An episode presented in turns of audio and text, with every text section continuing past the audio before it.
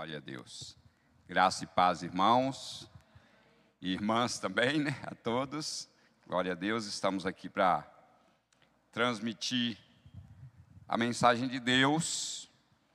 É, antes de eu entrar propriamente na palavra, Deus me trouxe ali enquanto eu estava assentado ali, um testemunho que eu li há muitos anos atrás num livro de um pastor batista chamado Enéas Tonini, que já faleceu com 101 anos de idade, faleceu acho que o ano passado retrasado. É, e Enéas Tonini, ele resolveu um dia, ou aliás uma noite, né, passar uma noite orando e pedindo a Deus que o enchesse do seu espírito e com certeza que eu creio que esse testemunho vai te impactar. E ele orou a noite inteira. E ele disse que quando o dia amanheceu, ele estava desanimado porque não aconteceu nada. Então ele sentou num banquinho. E aí Deus começou a visitar o coração dele de uma forma tremenda. E Deus o encheu do Espírito e ele se tornou um instrumento de Deus no Brasil e em outras partes também. Então ele disse uma coisa interessante. Ele falou assim: das duas, uma, ou eu fiquei louco, ou Deus falou comigo.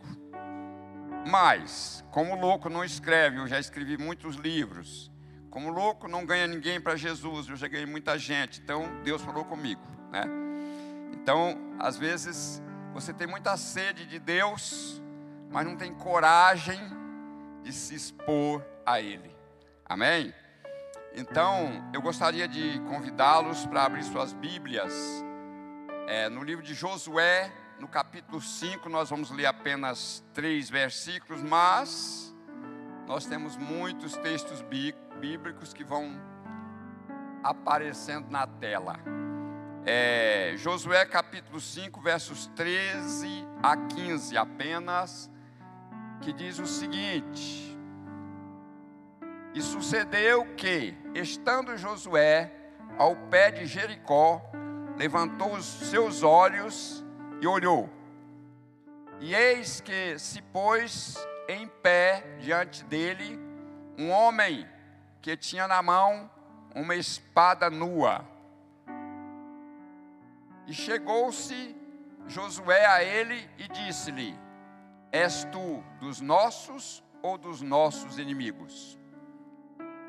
E disse ele: Não, mas venho agora como príncipe do exército do Senhor.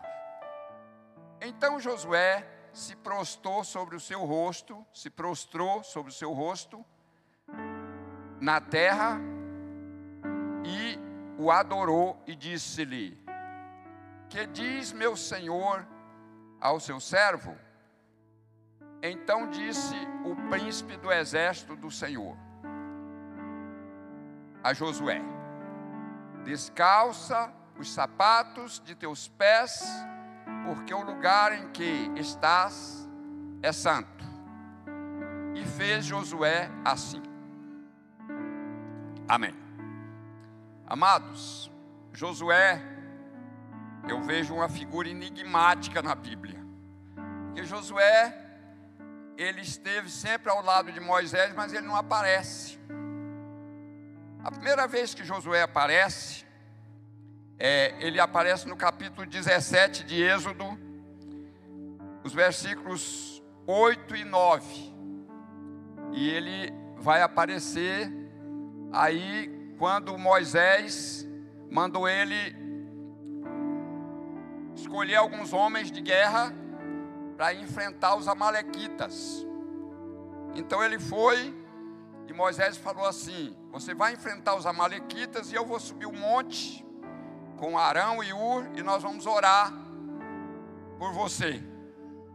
E ele foi e disse que quando Moisés levantava as mãos, é, Josué com o seu exército prevalecia, mas quando Moisés cansava e arriava as mãos, os amalequitas prevaleciam. Então o, Arão e Ur pegaram uma pedra, colocaram como banco para Moisés sentar e seguraram um de um lado e outro do outro, segurando as mãos de Moisés para cima. E aí o inimigo foi desbaratado, foi destruído. Ou seja, a intercessão do justo pode muito em seus efeitos. É isso que o texto está dizendo, né? A oração de Moisés resolveu a situação. Depois nós vamos encontrar também no capítulo 24, no versículo 13, é, quando Josué subiu o monte com Moisés. Subiu o monte Sinai quando Deus chamou Moisés. E o texto diz que Moisés ficou 40 dias e 40 noites no monte, ele não comeu e nem bebeu. Só que não fala de Josué, só que Josué estava junto com ele. E se Josué, se Moisés ficou 40 dias e 40, monte, 40 noites no monte e não comeu, então significa que também é, Josué ficou. Só que o nome de Josué não aparece, ele não recebe nenhuma é, glória por isso. E depois ele vai aparecer no capítulo 32, os versos 17 e 18, que é na quando eles desceram do monte. E aí ele, inclusive, ele cometeu um erro, né? Porque ele falou assim para Moisés: Olha, eu estou vendo barulho, alarido de guerra no arraial. E Moisés falou assim: não, não é barulho de guerra, não é grito de quem venceu ou de quem perdeu. Eu estou vendo o povo cantar. Ou seja, Moisés sabia o que estava falando. E quando eles chegaram, o povo estava cantando, adorando um bezerro de ouro.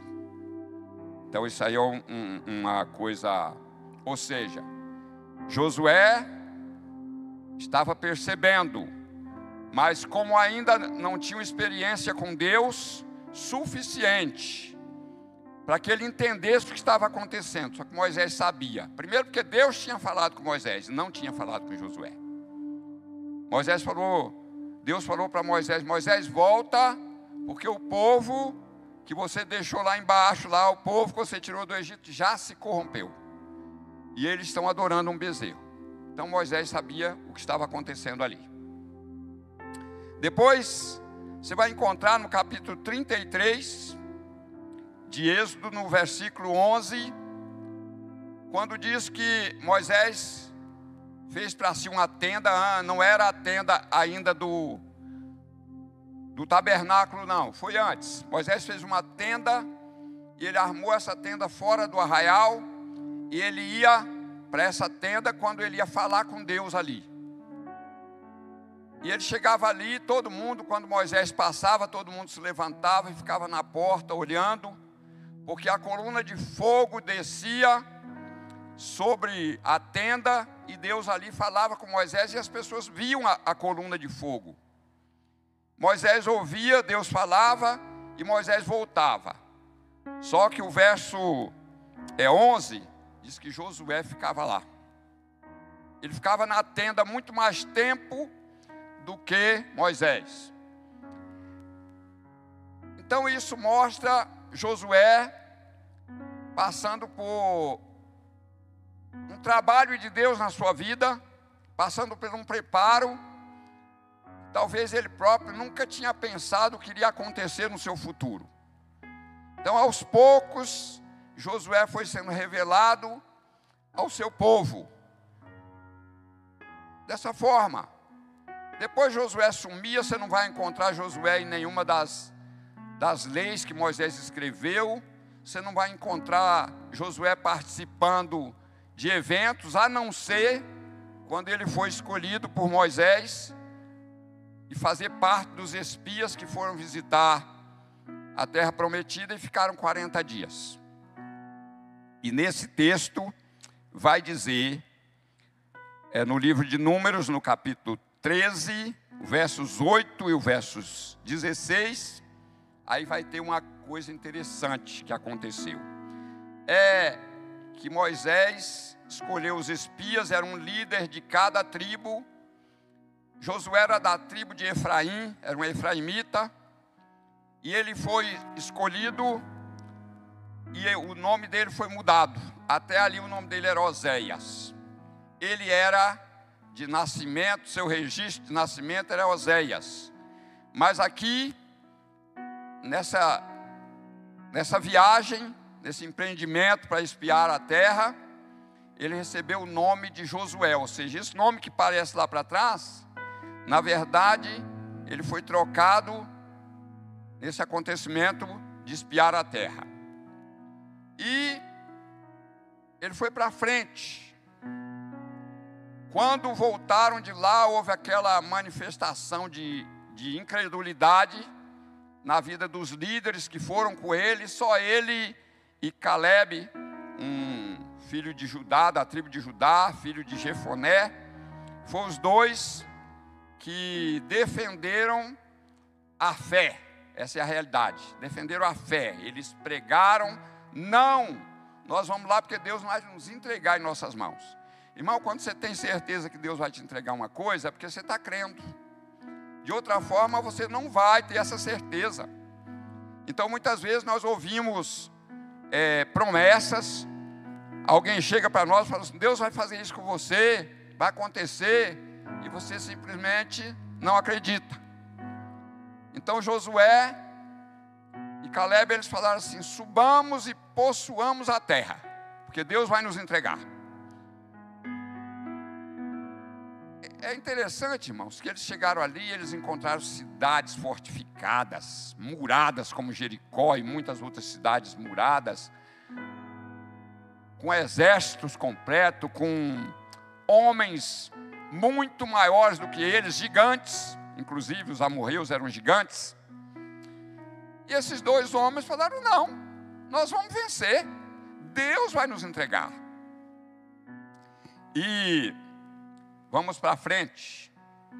Em Números no capítulo 27, foi quando Deus falou para Moisés que ele não ia entrar na terra prometida.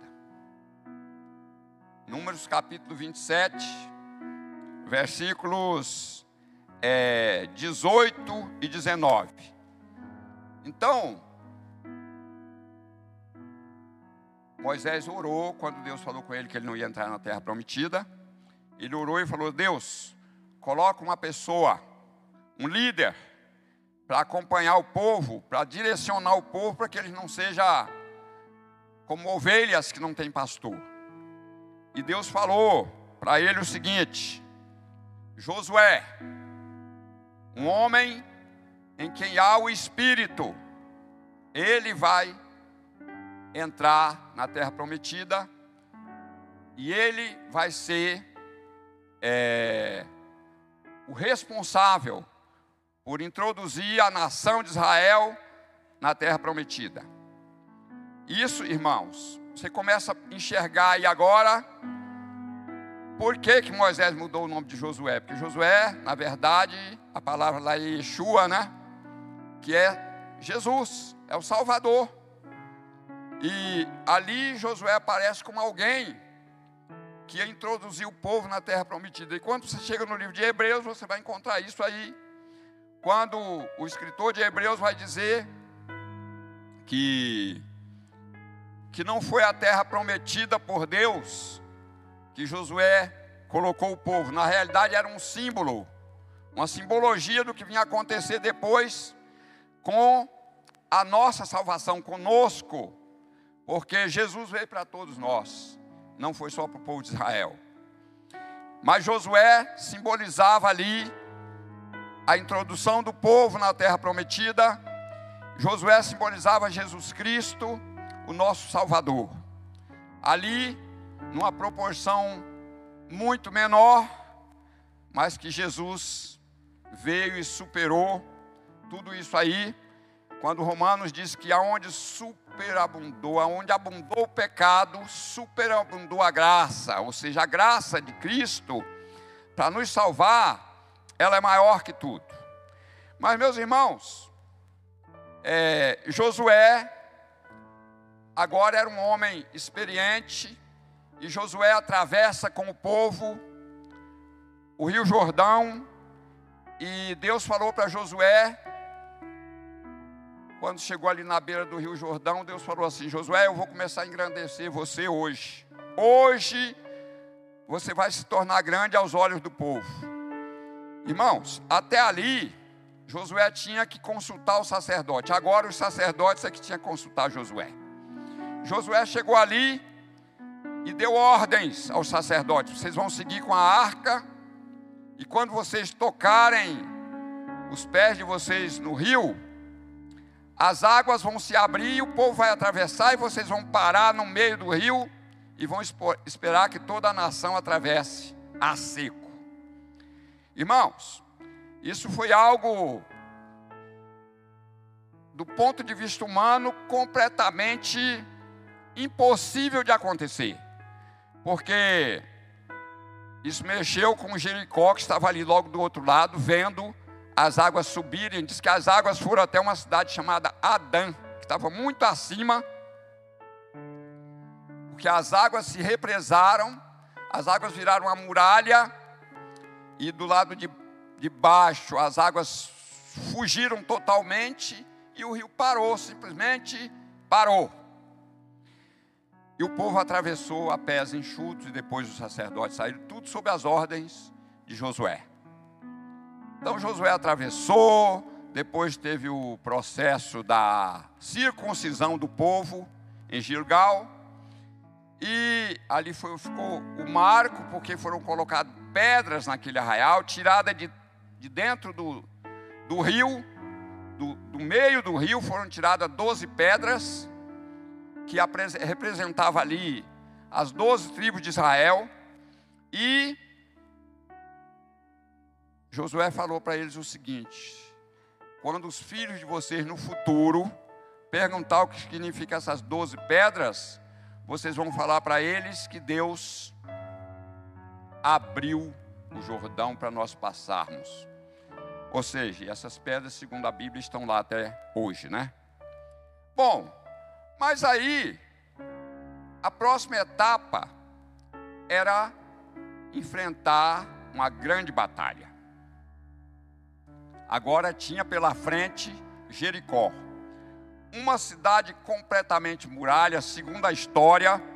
Jericó era uma das cidades bem protegida, com a muralha altíssima. E o povo estava tudo trancado dentro da cidade porque estava com medo, mas como que vai derrubar essa muralha? E aí acontece, diz que Josué estava se aproximando de Jericó. Acontece esse encontro com um homem com espada desembainhada na, na mão. Ali diz que era uma espada nua. Espada nua é uma espada desembainhada.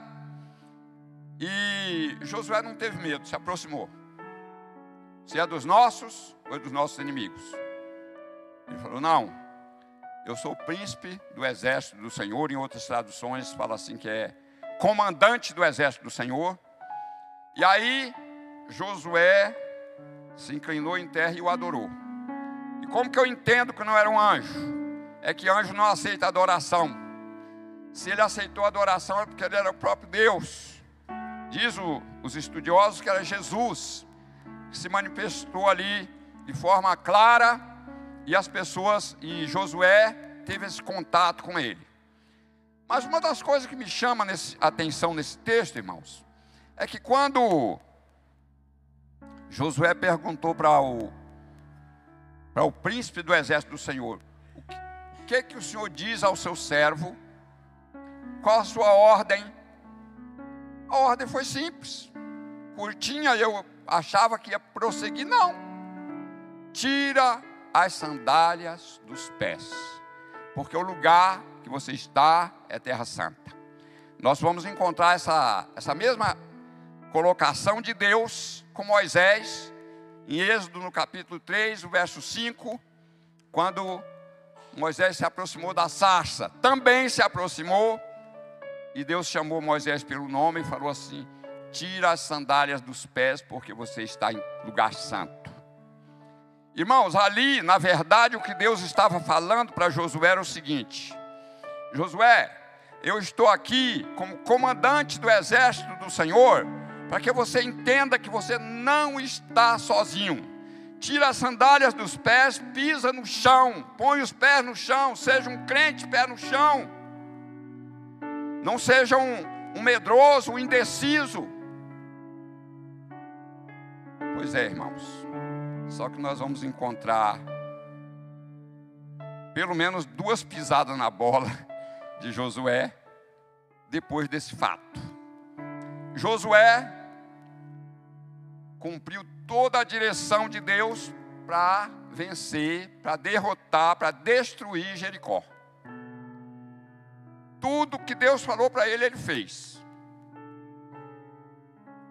Ele rodou, cada dia fazia uma volta em volta de Jericó. Os sacerdotes levando as trombetas, levando a arca, tocando trombeta de uma, uma tonalidade diferente, porque era, era assim a ordem de Deus. Cada vez que tocava a corneta de uma forma diferente, o pessoal entendia o que estava acontecendo. E Deus falou assim: ó, no, no sétimo dia vocês vão rodar a cidade sete vezes, vão gritar e, e os muros vão cair. Foi um grande milagre. Tudo aconteceu de uma forma, da forma que Deus determinou aconteceu. E Josué presenciou e vivenciou esse milagre, o povo todo, o exército de Israel, vivenciou esse milagre. Só que aí, qual o próximo passo? O próximo passo, irmãos, é que Josué decidiu atacar a cidade de Aí sem consultar a Deus. E essa não foi a primeira vez. Então, Josué decide, olha, vai visitar a cidade de Aí, vai ver lá se tem muita gente ou pouca gente. E eles foram lá e voltaram falaram: não, não vamos cansar o povo todo, não, vamos apenas umas 3 mil pessoas, lá é pequena cidade. Irmãos, e era capaz que eles vencessem mesmo se estivesse tudo dentro dos da, da determinação de Deus. Só que eles não consultaram a Deus para saber, Deus, qual é o próximo passo? Eu tenho certeza que Deus ia fazer com ele o seguinte: o próximo passo é pegar a pessoa que pecou, porque me desobedeceu e roubou, e escondeu embaixo da tenda. Então, enquanto vocês não resolverem esse problema, vocês não vão lá, vocês não vão prosseguir se ele tivesse consultado a Deus, é, não teria acontecido isso.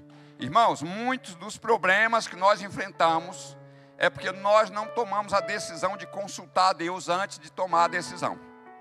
Nós tomamos a decisão.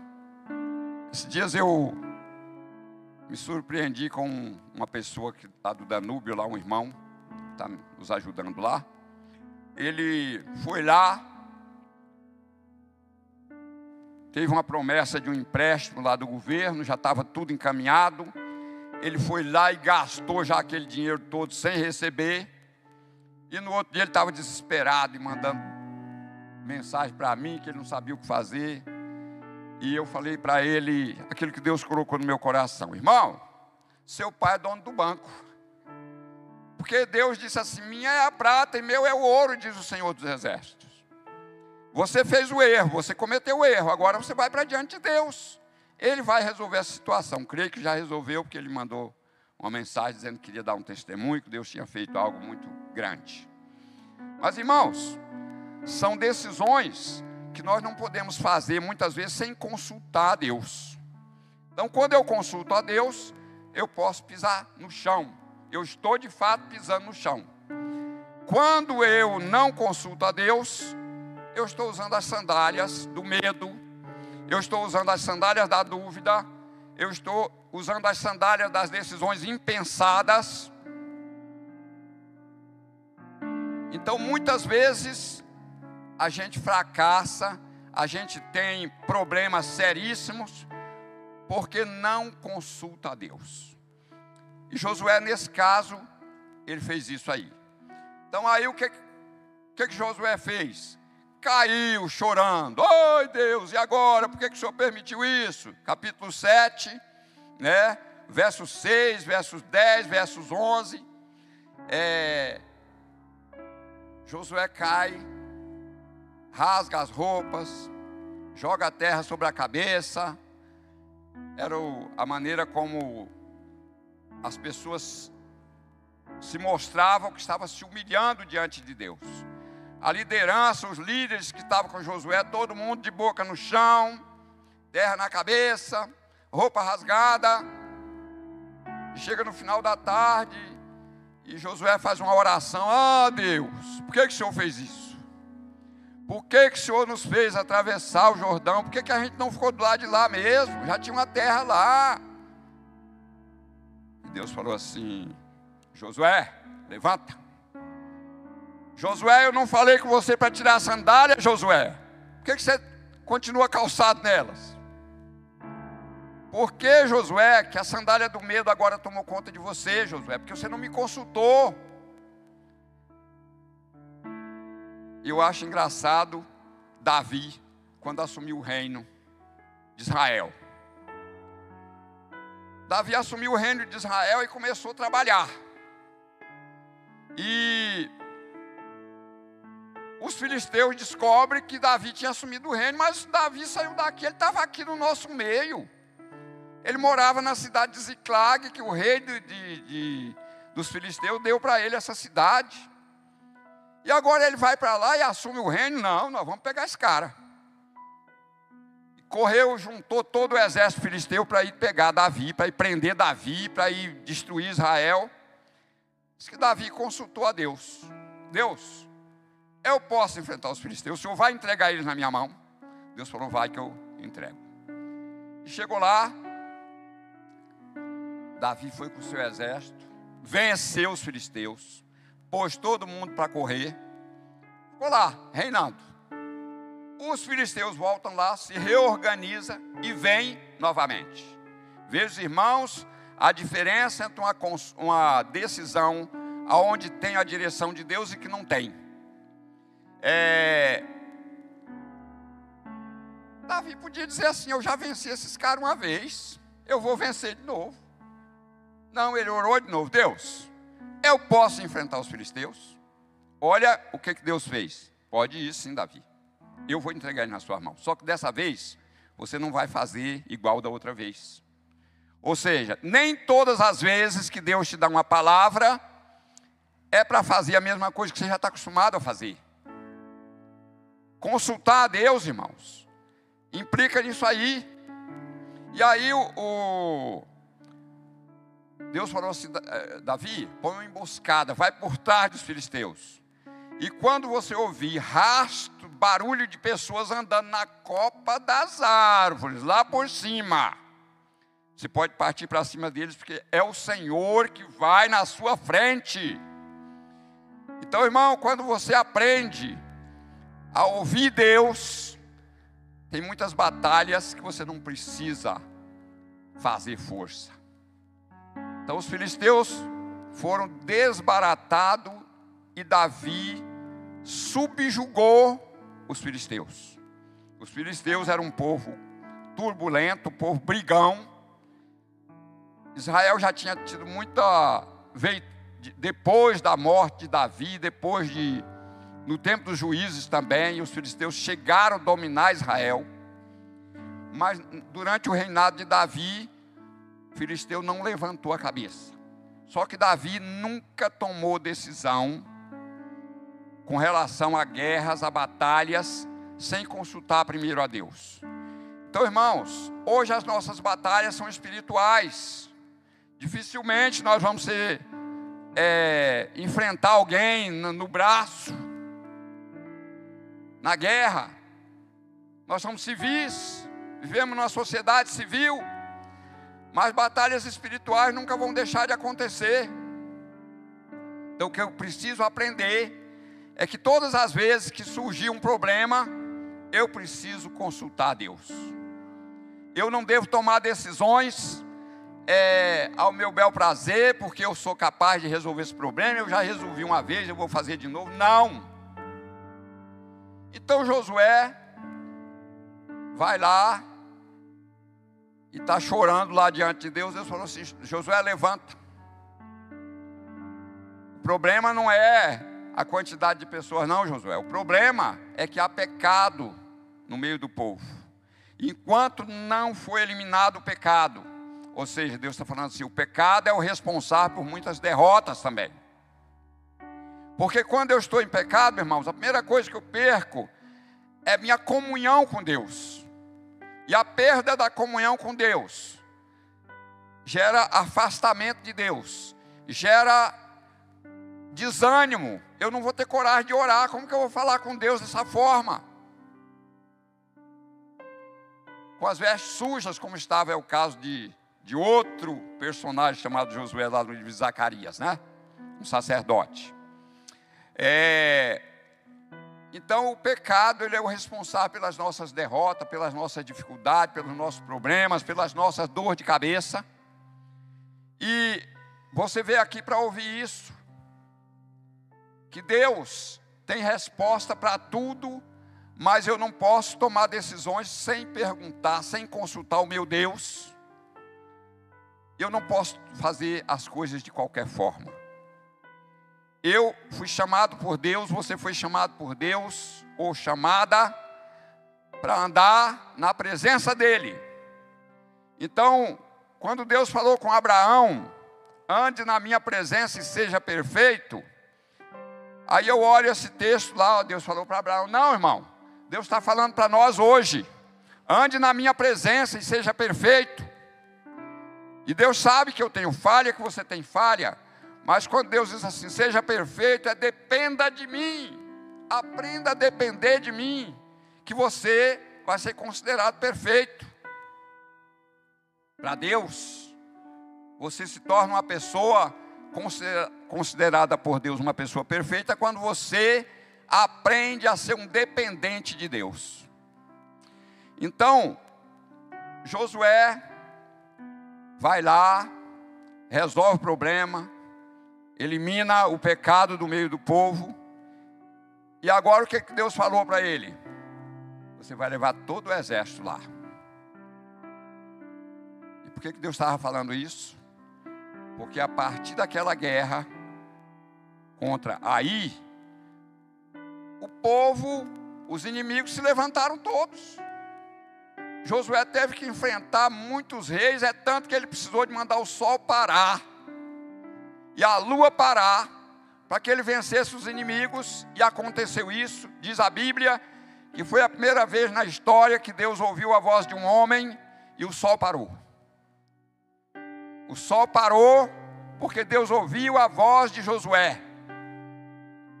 Então, é Deus dizendo assim, para mim e para você: Josué não está mais aqui hoje, eu estou em você. Então Deus está dizendo assim: ó, não faça as coisas sem me consultar. Não tome decisões impensadas, porque você pode se dar mal. E aí, irmãos, o que, que vai acontecer logo na frente? Aparece lá, no meio do povo de Israel, as pessoas, todo sujo, tudo rasgado, é, trazendo uns pão velho bolorento, e falou assim: Ó, oh, nós estamos vindo de uma terra muito distante, nós somos embaixadores do nosso país lá, e a gente veio para fazer um acordo de paz com vocês. Ah, então, como que vocês chegaram até aqui? Não, é porque nós ouvimos que Deus abriu o mar, o mar vermelho, e vocês passaram, e que Deus é, usou vocês para destruir os reis dos amorreus que estavam do lado de lá do, do Jordão, Og, rei de Bazã, e o outro rei que eu não me lembro agora. tudo bem. É... Então, faz um acordo com nós. Nós vamos ser servos de vocês. E o texto diz, irmão, está lá em Josué, no capítulo 9, versos 3, versos 14, versos 15 vai dizer que eles tomaram a decisão sem consultar o Senhor. Isso gerou muita dor de cabeça e ainda tendo que suportar aquele povo que Deus tinha ordenado que não era para fazer aliança. Tiveram que fazer. A falta de maturidade, muitas vezes, é um outro problema seríssimo. Maturidade espiritual, irmãos. Quando eu era. Paulo diz no, é, no livro de 1 Coríntios, ele diz assim: quando eu era menino, eu agia como menino. Eu falava igual menino. Eu tomava decisões igual, igual menino. Mas agora eu sou adulto. Eu não faço mais daquela forma. Então, irmãos, nós somos muito, muitos de nós somos crentes adultos. Então, Kenneth Hagel, ele, ele questionou Deus uma vez, Jesus falou com ele, e ele questionou por que, que a tua palavra diz isso e o senhor está falando diferente. E aí Deus mostrou para ele, ele falou assim, eu quero eu quero que o Senhor me mostre pelo menos três vezes. E Deus mostrou para ele as três vezes. É sobre quando uma pessoa, está no livro de Hebreus, que uma pessoa que provou, que viveu, que vivenciou a experiência do dom do Espírito, que foi usado por Deus, que foi um instrumento de Deus, e ele blasfema contra Deus, ele peca contra Deus, é impossível que ele seja renovado e que ele volte. E a gente sabe que muita gente volta. E Deus falou: Olha, uma coisa é um crente maduro, outra coisa é um crente nenê na fé. Toma decisões impensadas. Então, ou seja, Deus está falando para mim e para você nessa noite: decisões impensadas é para quem não tem maturidade você tem maturidade.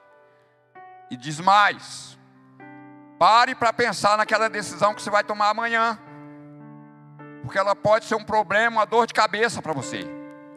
Às vezes a coisa está tão fácil, você não é só chegar lá e assinar, está tudo certinho.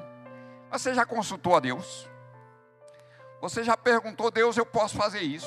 Vai dar certo? Você já tem uma aprovação de Deus. Deus já falou assim: vai e eu serei contigo. Pode fazer, não tenha medo. Ou Deus não falou nada e você está ansioso para resolver o problema. Então, irmãos, isso é, é, as sandálias nos pés. É por isso que Deus falou tirar sandálias, tanto para Moisés como para Josué, porque quando Deus falou, Moisés, tirar as sandálias. Qual foi o próximo passo? Quando Deus falou, Moisés, você vai no Egito, vai tirar meu povo de lá. Ele falou, de jeito nenhum, vou não.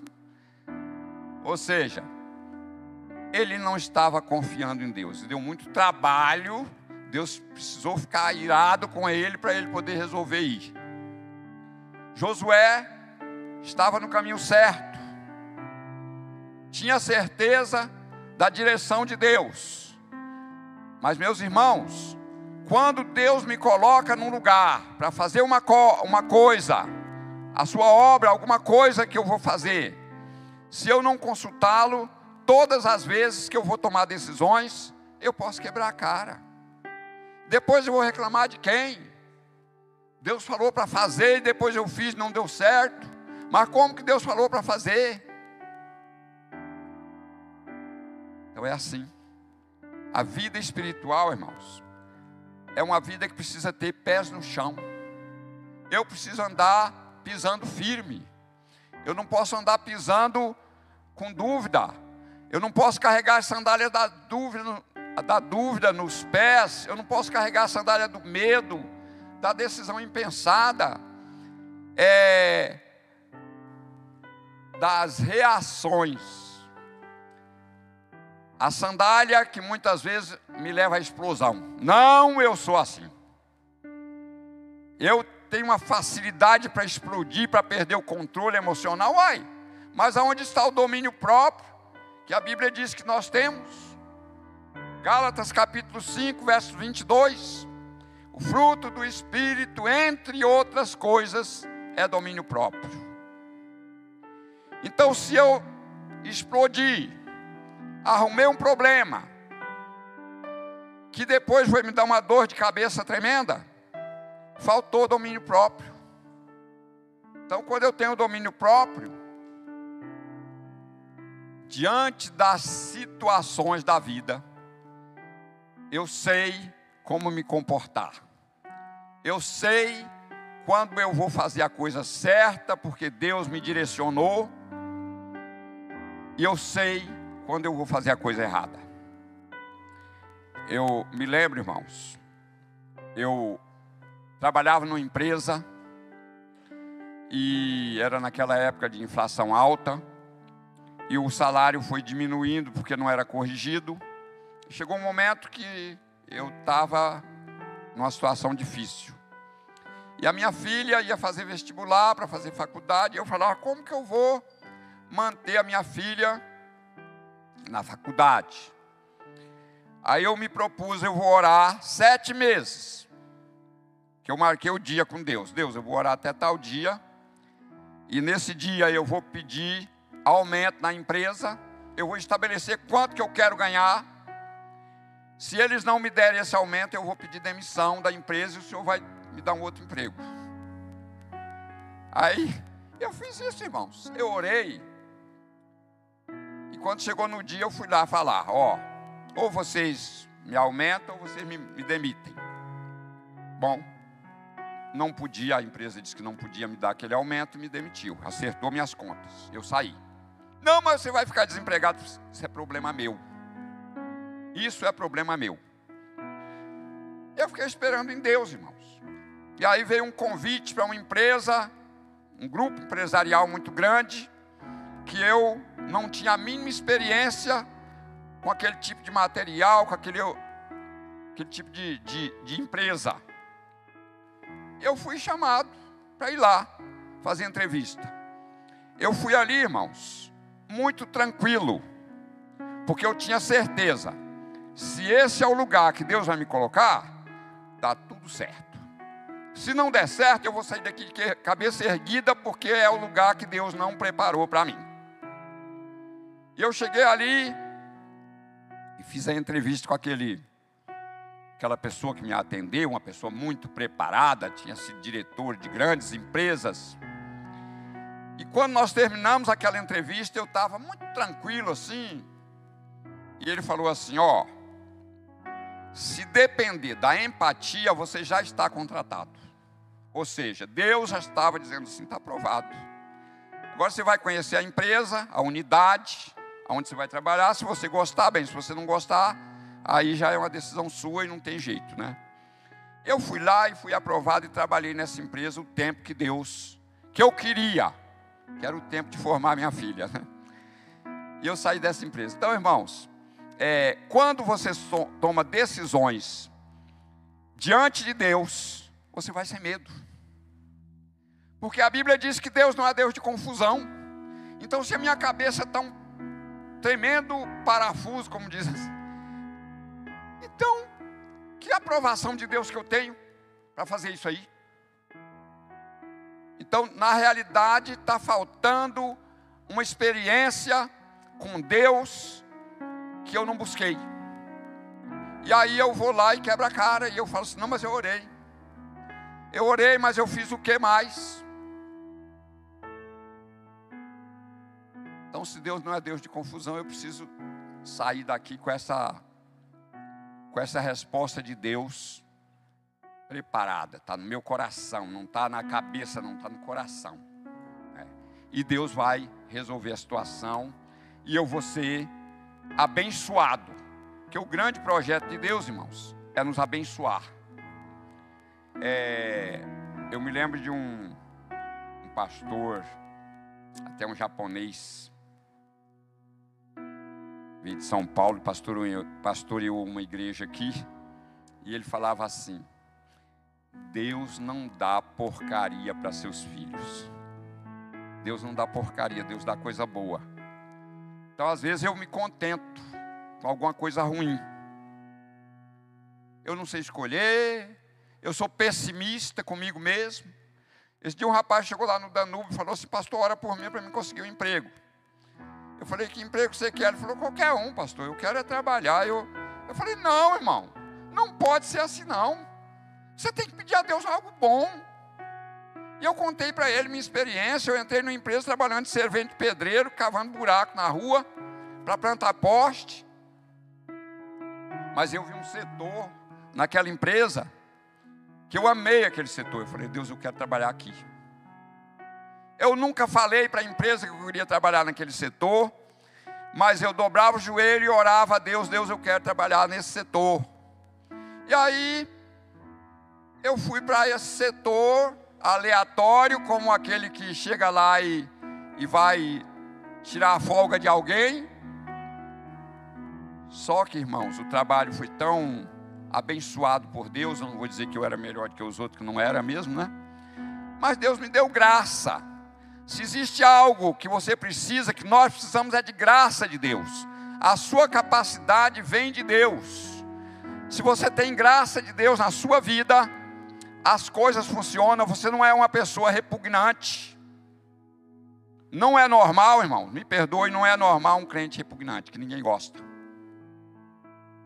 Não é normal, não. Crente tem graça, graça de Deus. O Espírito de Deus tomando conta da sua vida, te enchendo da graça dEle. Ninguém te reprova. Pode até não gostar, mas tem pessoas, irmãos, que mesmo não acreditando em Deus, te abençoa. Quando eu falo que um dos meus maiores amigos é um ateu, E eu já preguei para ele, e ele não me reprovou, ele não me retrucou. E uma vez ele falou para mim assim: Rapaz, eu não sei porque que acontece tanta coisa boa comigo. Eu falei: Pois eu sei. É porque você é bondoso com as pessoas e Deus é bondoso com você. E ele baixou a cabeça. Ou seja, nem a pessoa que não gosta de Deus,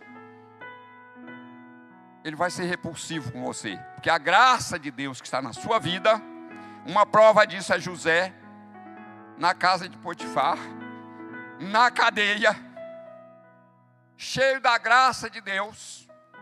Então as pessoas olhavam e confiavam, sabe? Para encerrar, irmãos, Paul Yong-Chu, ele conta num dos seus livros, contava, deixou escrito, né, num dos livros dele, que quando ele estava construindo aquele grande templo lá na Coreia do Sul, um templo com capacidade para 30 mil pessoas, que começou a realizar sete cultos por dia, para 200 e, 7 vezes 4, 280 mil pessoas participando de culto por dia, porque saiu a caravana de ônibus, chegava outra. Terminava um culto, começava outro. Só que ele precisava de dinheiro para concluir essa obra. E ele foi, orou a Deus e foi num banco. Deus o direcionou para esse banco e ele foi. E ele chegou lá e falou com o gerente daquele banco: ah, Eu preciso de um empréstimo de 500 mil dólares. E o gerente falou assim: Mas que garantia o senhor me dá? Ele falou: A garantia que eu tenho, eu te garanto 50 mil contas novas no seu banco. Só isso.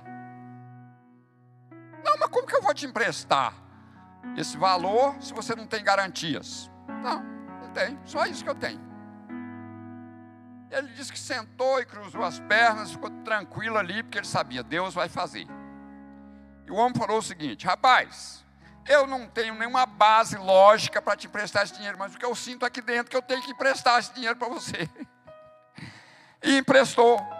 Ou seja, irmãos, muitas das dificuldades que nós enfrentamos é porque nós não aprendemos tirar as sandálias dos pés as sandálias das dúvidas, das dificuldades. Oh, meu Deus, tudo é dificuldade. Eu só vejo o lado negativo das coisas. Como que eu vou prosperar dessa forma? Se eu não vejo o lado positivo, se você não vê, como que vai acontecer? Então a palavra de Deus hoje não é para Josué, é para mim, é para você. Não é para Moisés, é para nós. Não é para os profetas, é para mim hoje que ela ficou escrita. É por isso que a Bíblia diz que tudo que está escrito para o nosso ensino foi escrito. E o nosso ensino, irmãos, que Deus nos deu, é um ensino para nos levar para frente. Não é para ficar andando de lado e nem cheio de, de dúvidas, cheio de dificuldade. Eu posso enfrentar dificuldade? Posso sim, porque a Bíblia diz que no mundo teremos aflições, né? Mas Jesus disse: tem de bom ânimo, porque eu venci o mundo. Se eu venci, vocês também vão vencer. Então, irmãos, eu preciso tomar essas decisões na vida, que a Bíblia nos ensina que homens que fizeram grandes obras, teve momento que teve dificuldades muito grandes. Então, o que faltou na vida dele, e que Deus está falando comigo hoje, Ele está falando assim: não faça igual ele. Ele era um grande homem, mas pisou na bola, errou, pagou o preço do erro. E eu não quero que aconteça isso com você, é isso que Deus está dizendo para você. Eu não quero que você se dê mal. É por isso que eu tenho cuidado de você. A Bíblia diz assim que nós devemos lançar sobre Jesus toda a nossa ansiedade, porque Ele tem cuidado de nós, não é isso?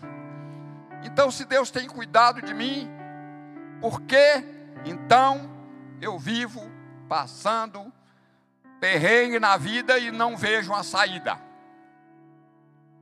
Ah, a coisa está difícil, Mas o que Deus nos chamou foi para a medida